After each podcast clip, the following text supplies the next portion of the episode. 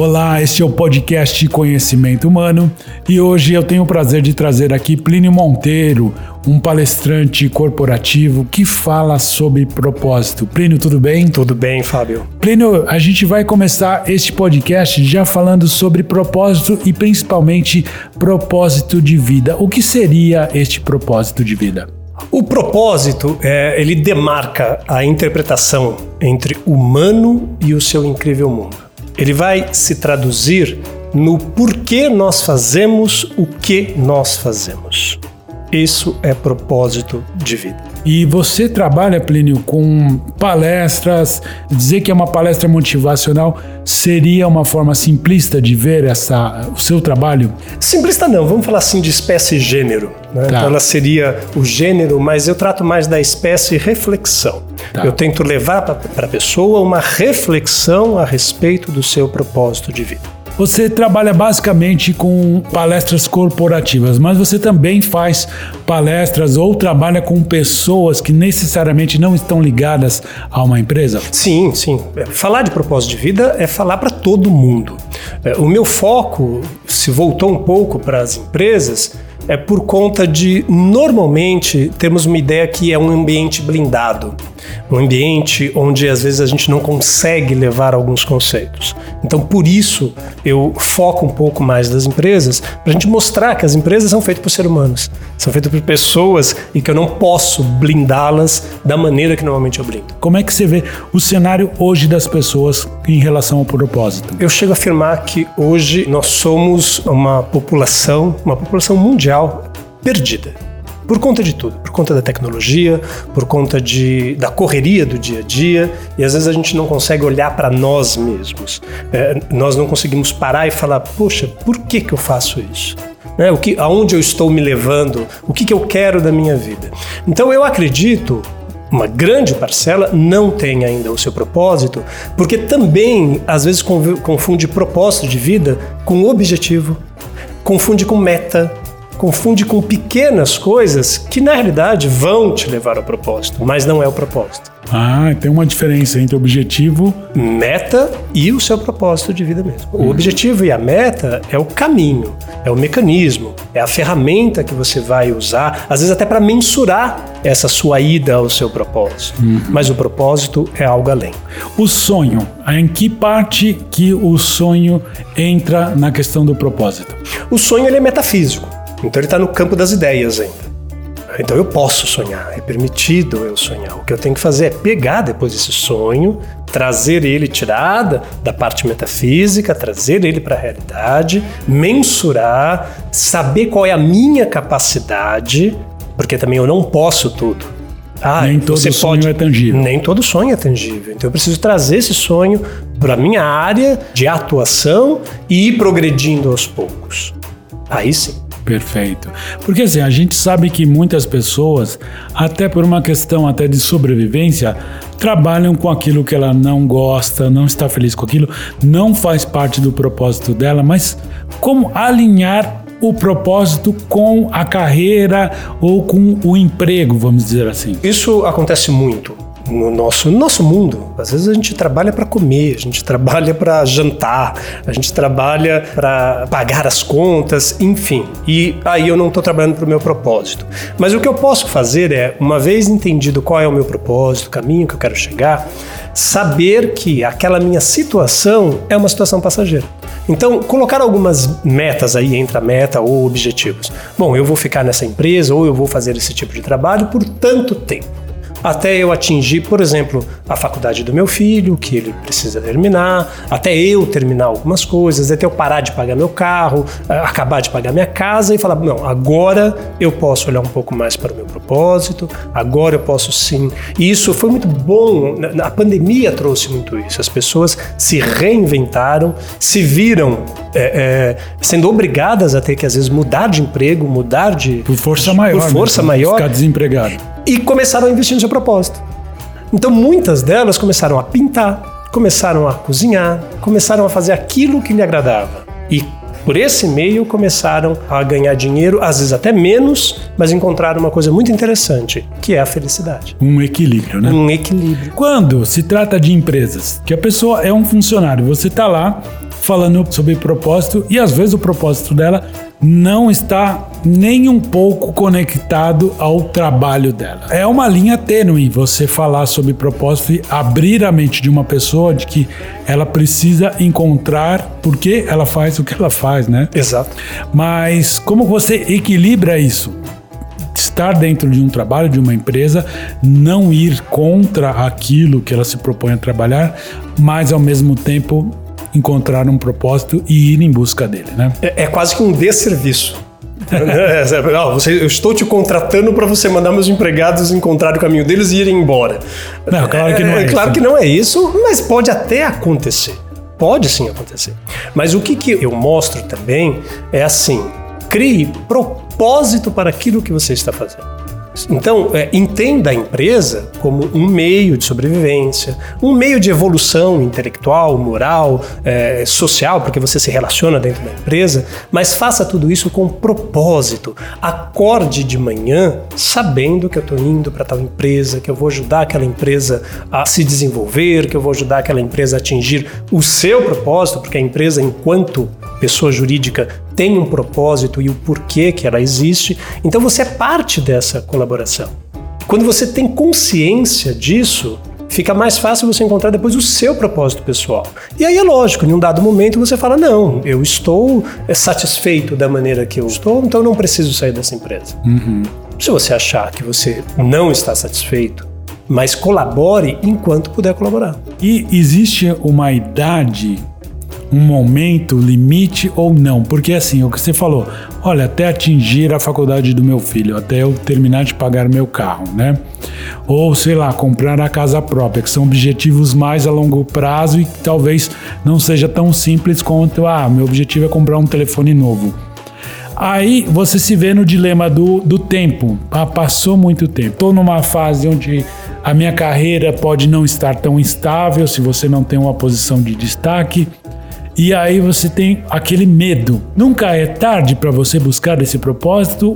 Parece uma frase motivacional, mas o que você tem a dizer com relação ao tempo? Interessante pergunta a sua, Fábio. Para dizer a verdade, realmente nunca é tarde. Nunca é tarde. Mas nunca é tarde por um simples detalhe. Eu não posso atrelar propósito à materialidade.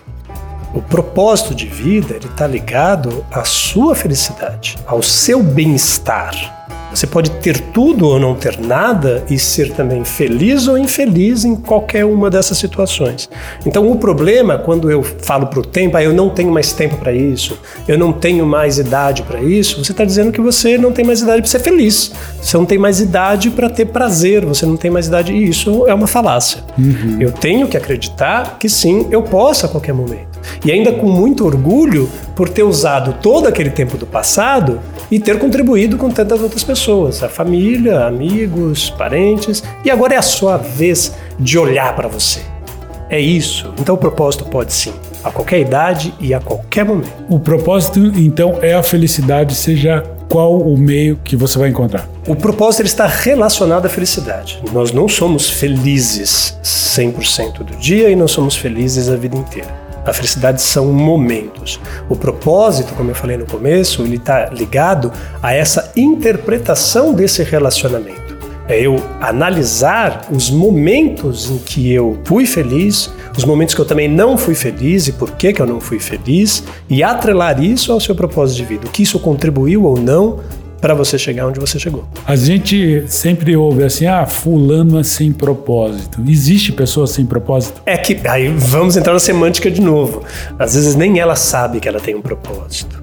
E aí, quando eu venho falar de propósito e digo para você que eu trabalho nessa reflexão, é justamente para essa pessoa, essa pessoa que para e fala assim: qual é o meu propósito de vida? É, se a pessoa não tem propósito é porque talvez ela nem se deu conta de que ela que ela tenha. tem é, e o propósito ele pode estar também vinculado a muitas coisas. E isso é muito comum. Vamos voltar de novo para a empresa. É interessante normalmente em final de ano. Festa final de ano.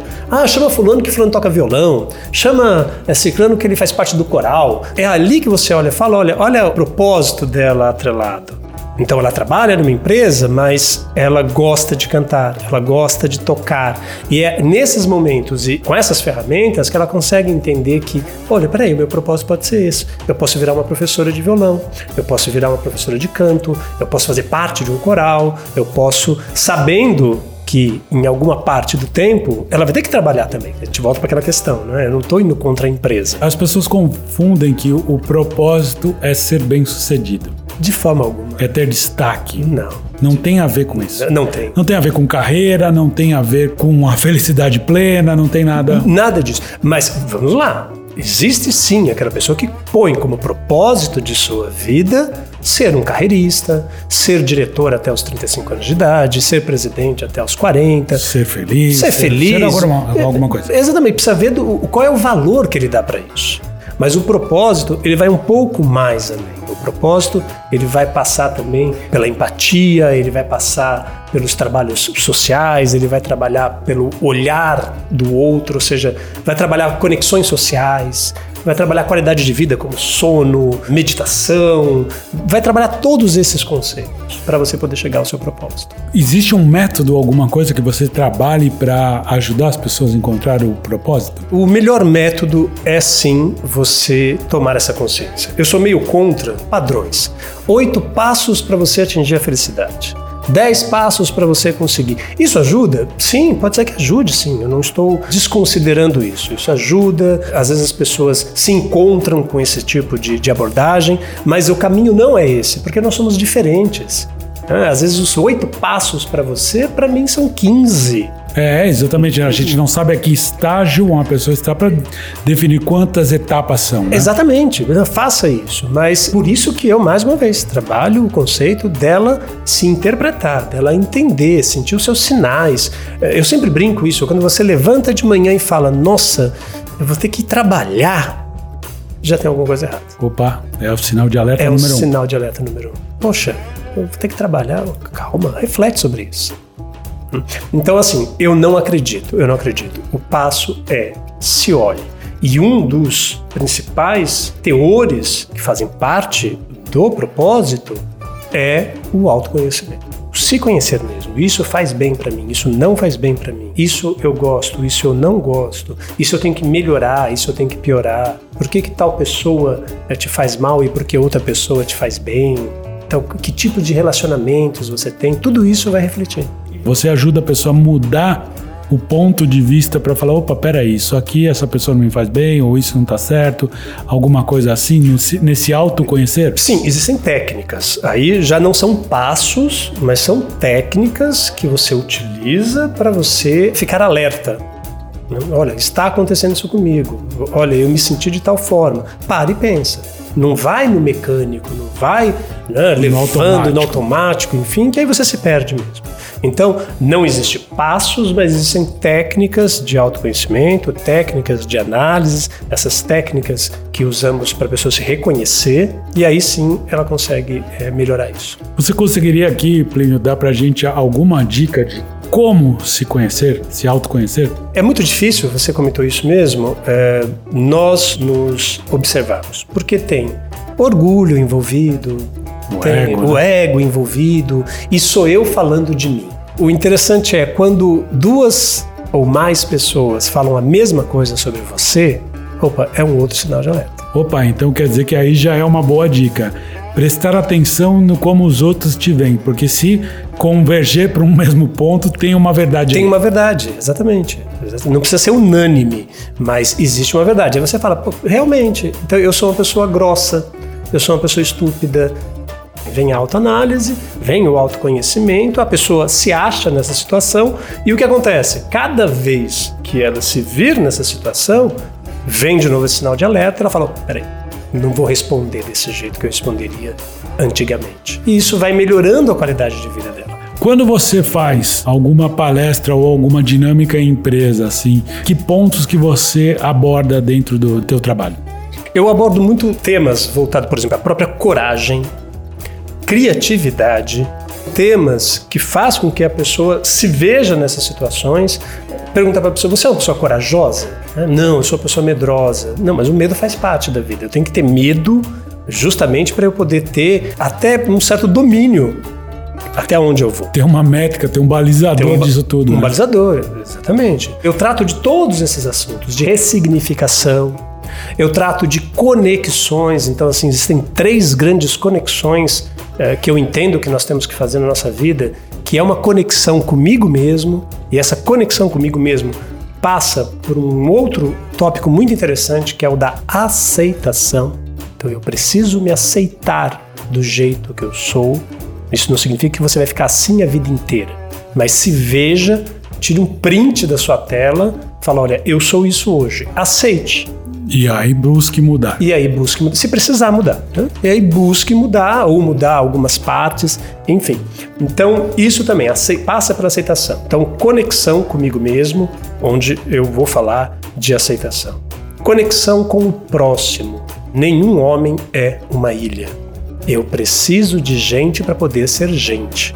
A minha individualidade se realiza no outro. E olha que interessante, até a vaidade e o egoísmo. Então vamos falar da vaidade. Ah, eu comprei uma camisa nova, tal. Se não tem ninguém para ver a minha camisa nova, não faz sentido. Não faz sentido. Se não tem ninguém para eu mostrar, também não faz sentido. Então eu preciso entender esses processos e essa conexão com o próximo é muito importante, inclusive voltando nesse feedback. Olha que interessante. Se eu for falar para um amigo, o amigo ele vai ser condescendente comigo. É. Não, Plínio, veja bem, não. Se eu eh, pego como base eu vou chamar aqui de inimigo, né?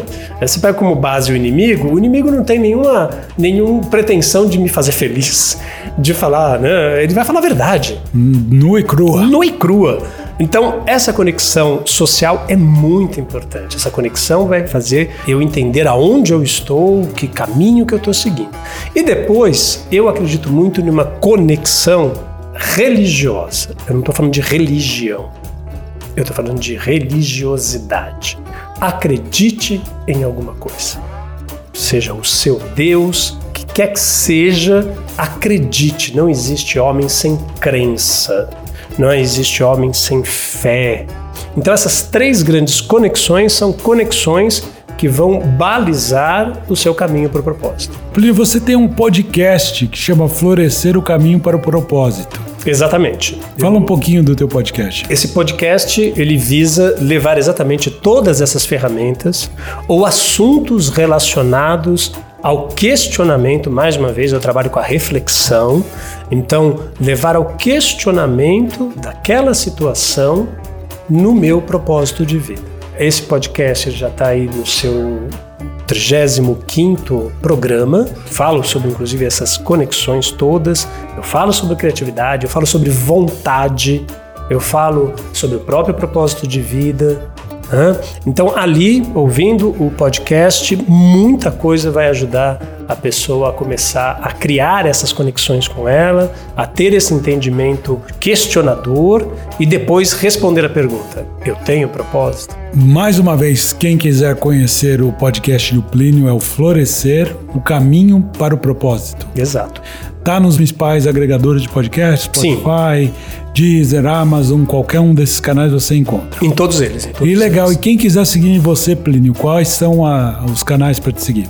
Principalmente o Instagram. Então, hoje a principal ferramenta que eu uso é o Instagram, o Plínio Monteiro Palestras. Eu também estou no LinkedIn, mas é uma ferramenta um pouco mais é, profissional, corporativa, corporativa né? exatamente, mas também Plínio Monteiro no LinkedIn, Plínio Monteiro no Facebook. Inclusive, é cursos. Eu estou lançando um curso que chama Florescer, o caminho para o bem-estar. Ele é dividido em oito grandes tópicos. O primeiro tópico é o tópico propósito de vida. Legal, Plínio, agradeço a tua participação aqui. Este foi o podcast do Conhecimento Humano.